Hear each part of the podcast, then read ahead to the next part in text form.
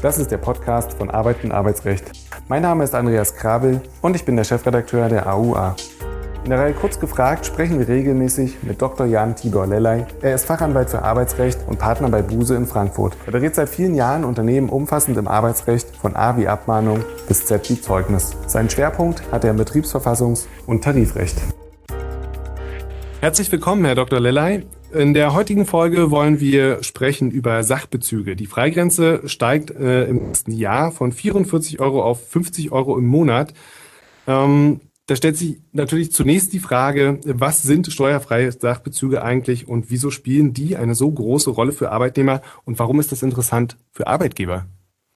Das ist ein Thema, was sich äh, wirklich aus der ähm, steuerbezogenen Ecke ein wenig rausentwickelt, äh, interessanter äh, und auch spannender wird für viele Unternehmen.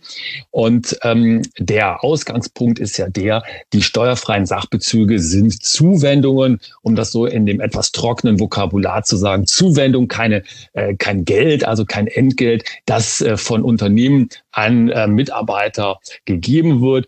Und äh, das sind äh, also häufig äh, Dinge, äh, die dann einen gewissen Vorteil haben, also Gutscheine und dergleichen. Und da gibt es eben diese berühmte Steuerfreigrenze, wie Sie gerade richtig sagten, die ansteigt von 44 Euro auf 50 Euro im Monat. Und äh, wenn wir das Wort steuerfrei haben, dann wissen wir auch schon, warum es interessant ist. Es ist nämlich letztendlich so, dass da man brutto für netto die entsprechenden äh, Zuwendungen bekommt. Und ich kenne ganz ehrlich gesagt nur ganz wenige Menschen, die gerne Steuern zahlen. Und das ist einfach eine Option für Unternehmen, für Arbeitgeberinnen, hier den äh, Kolleginnen und Kollegen der Belegschaft etwas zukommen zu lassen mit einem kleinen Steuervorteil. Sie da vielleicht ein paar Beispiele nennen, was populär ist? Ja, das hat sich wirklich äh, ganz stark entwickelt. Früher waren das ja die berühmten Gutscheine, nicht die Tankgutscheine oder ähm, auch Gutscheine für so ähm, kleinere Zuwendungen. Ähm, mittlerweile, wobei man da natürlich auch sagen muss, äh, geht es dann auch aus diesem Steuerfreibetrag auch ein wenig raus. Es gibt aber auch äh, sowas wie zum Beispiel ähm, Fahrräder, die zur Verfügung gestellt werden. Es sind einfach so Kleinigkeiten, ähm, die äh, das Leben ein bisschen einfacher machen. Und ähm, man muss dann halt immer gucken, gucken, was man für diesen Steuerfreibetrag, wenn man den nun auch nur ausschöpfen will, äh, bekommt. Aber äh, ich glaube, ein gutes Beispiel sind immer noch diese Tankgutscheine, äh, die dann sehr gut eingesetzt werden können von den Mitarbeitern. Jetzt haben wir es ja schon angesprochen. Derzeit liegt die Grenze bei 44 Euro. Die wird angehoben auf 50 Euro. Ähm, was sieht denn der Gesetzgeber da noch vor? Gibt es da noch ähm, Neuigkeiten zu vermelden? Ähm, ja, also die, ähm, die Grenze wird eben auch äh, hochgehoben auf die 50 Euro.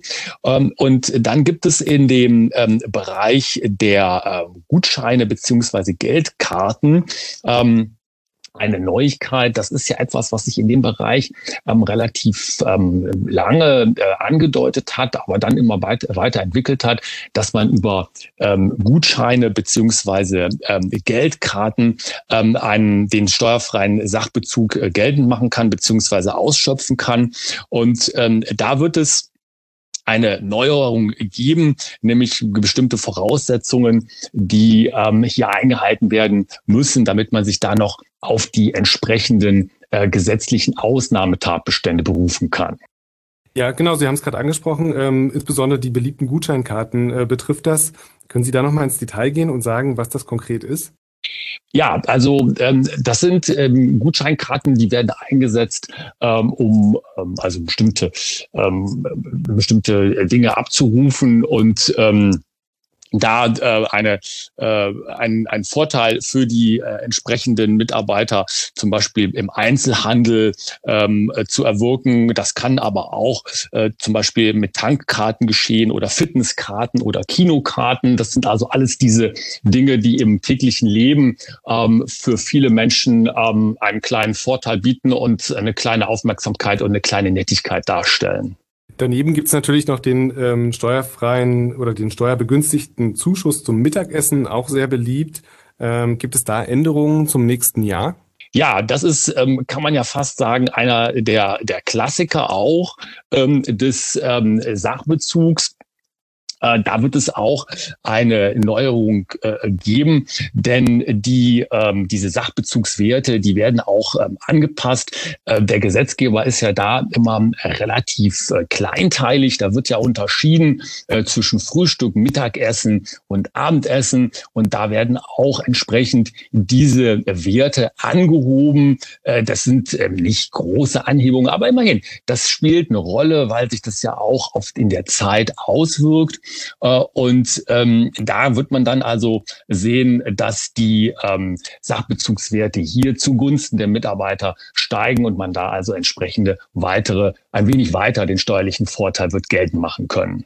Ich hätte ja ganz am Anfang ganz provokant ähm, gefragt, warum ist das so interessant für Arbeitgeber?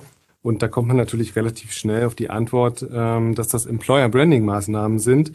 In diesem Rahmen, welche, welche Maßnahmen sind denn da noch denkbar und warum sind die eigentlich so wichtig? Was raten Sie der Arbeitgebern?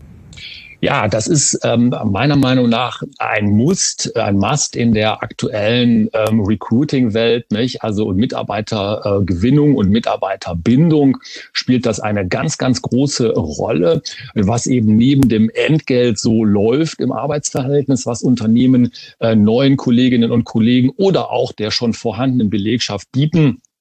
Da wird dann teilweise auch relativ schnell äh, der relativ begrenzte Bereich der steuerfreien Sachbezüge verlassen. Da kann man dann natürlich über ganz andere Dinge sprechen, wie Kindergartenzuschüsse oder Förderungsmaßnahmen für Fortbildung oder Weiterqualifikation. Da ist also ganz, ganz viel denkbar, äh, womit eben Unternehmen unter dem Stichwort Employer Branding zeigen, wir haben eine Wertschätzung für unsere Belegschaft, für unsere Mitarbeiterinnen und Mitarbeiter, beziehungsweise wir sind auch attraktiv als Arbeitgeber. Und da geht es nicht nur so, sozusagen um den schnöden Mammon, sondern da wird auch mehr geboten für die persönliche Entwicklung, für den äh, familiären Zusammenhalt. Also das ist ein ganz äh, umfassendes Bild, was da Unternehmen von sich ja im Employer Branding mit produzieren können, eine sehr positive Außenwirkung erzeugen können. Wie Sie richtig sagen, ähm, kann man das ja als Must-Have betrachten. Ähm, haben Sie im Hinterkopf vielleicht sogar größere Unternehmen, die das ähm, ignorieren? Oder kann man sich das heutzutage noch leisten? Also so ein bisschen ist es ja schon angeklungen, eher nicht. Aber gibt es auch noch Firmen, die sich auf ihren großen Namen verlassen und sagen, die Scharen kommen weiter zu mir?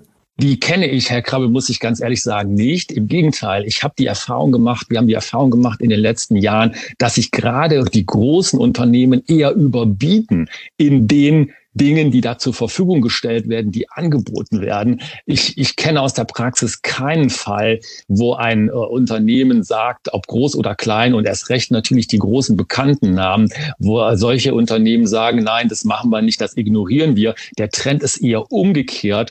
Es gibt ein bisschen so einen Wettkampf. Ja, wer äh, ist kreativ, wer bietet äh, mehr, wer äh, geht noch mehr auf die Bedürfnisse ein des ähm, Publikums der ähm, der zukünftigen Mitarbeiterinnen und Mitarbeiter und natürlich auch der Kolleginnen und Kollegen, die man schon an Bord hat.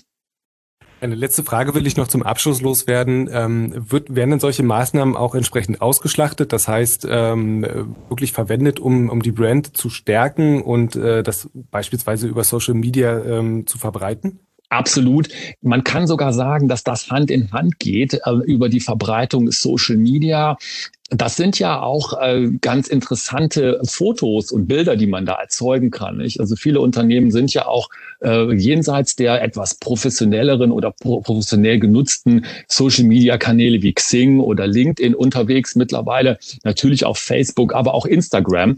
Und äh, da sind es äh, im Grunde genommen, äh, da wird der Content produziert, äh, den jede Recruiting-Abteilung sich an sich nur wünscht. Nicht? Und damit kann man ganz aktiv auch das Bild eines Unternehmens Unternehmens in der Öffentlichkeit und in Social Media prägen. Vielen Dank, Herr Dr. Lelle. Mit einer oder mit dieser ganz klaren Empfehlung in Richtung Employer Branding Maßnahmen äh, sage ich an dieser Stelle Tschüss und auf Wiedersehen. Vielen Dank.